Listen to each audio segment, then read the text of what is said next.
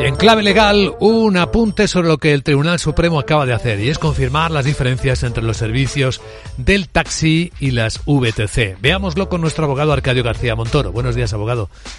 Buenos días, Luis Vicente. ¿De qué hablamos? Pues de una sentencia que establece que la libertad de empresa no es compatible con obligar a que los viajeros de un VTC, ese vehículo de transporte con conductor, tengamos que contratar con una antelación mínima de 30 minutos antes de que se preste el servicio y que se prohíba geolocalizar el coche también con anterioridad a que contratemos el viaje. De esta manera anula dos artículos de un decreto en contra de la opinión del gobierno vasco y asociaciones del taxi que lo defendían. Se trata de uno de los últimos argumentos que sostenía el taxi en su pugna por el sector del transporte urbano e interurbano. Pero se mantiene el requisito de la precontratación?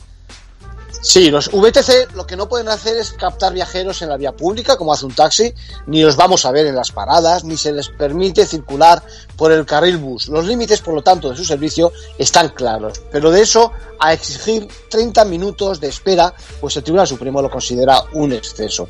Igual ocurre con la opción de que podamos elegir el VTC que esté más próximo a nosotros gracias a que su aplicación informática nos indique su, su posición antes de contratarlo. Es una ventaja que nos beneficia como consumidores y se tiene que respetarlo. En conclusión.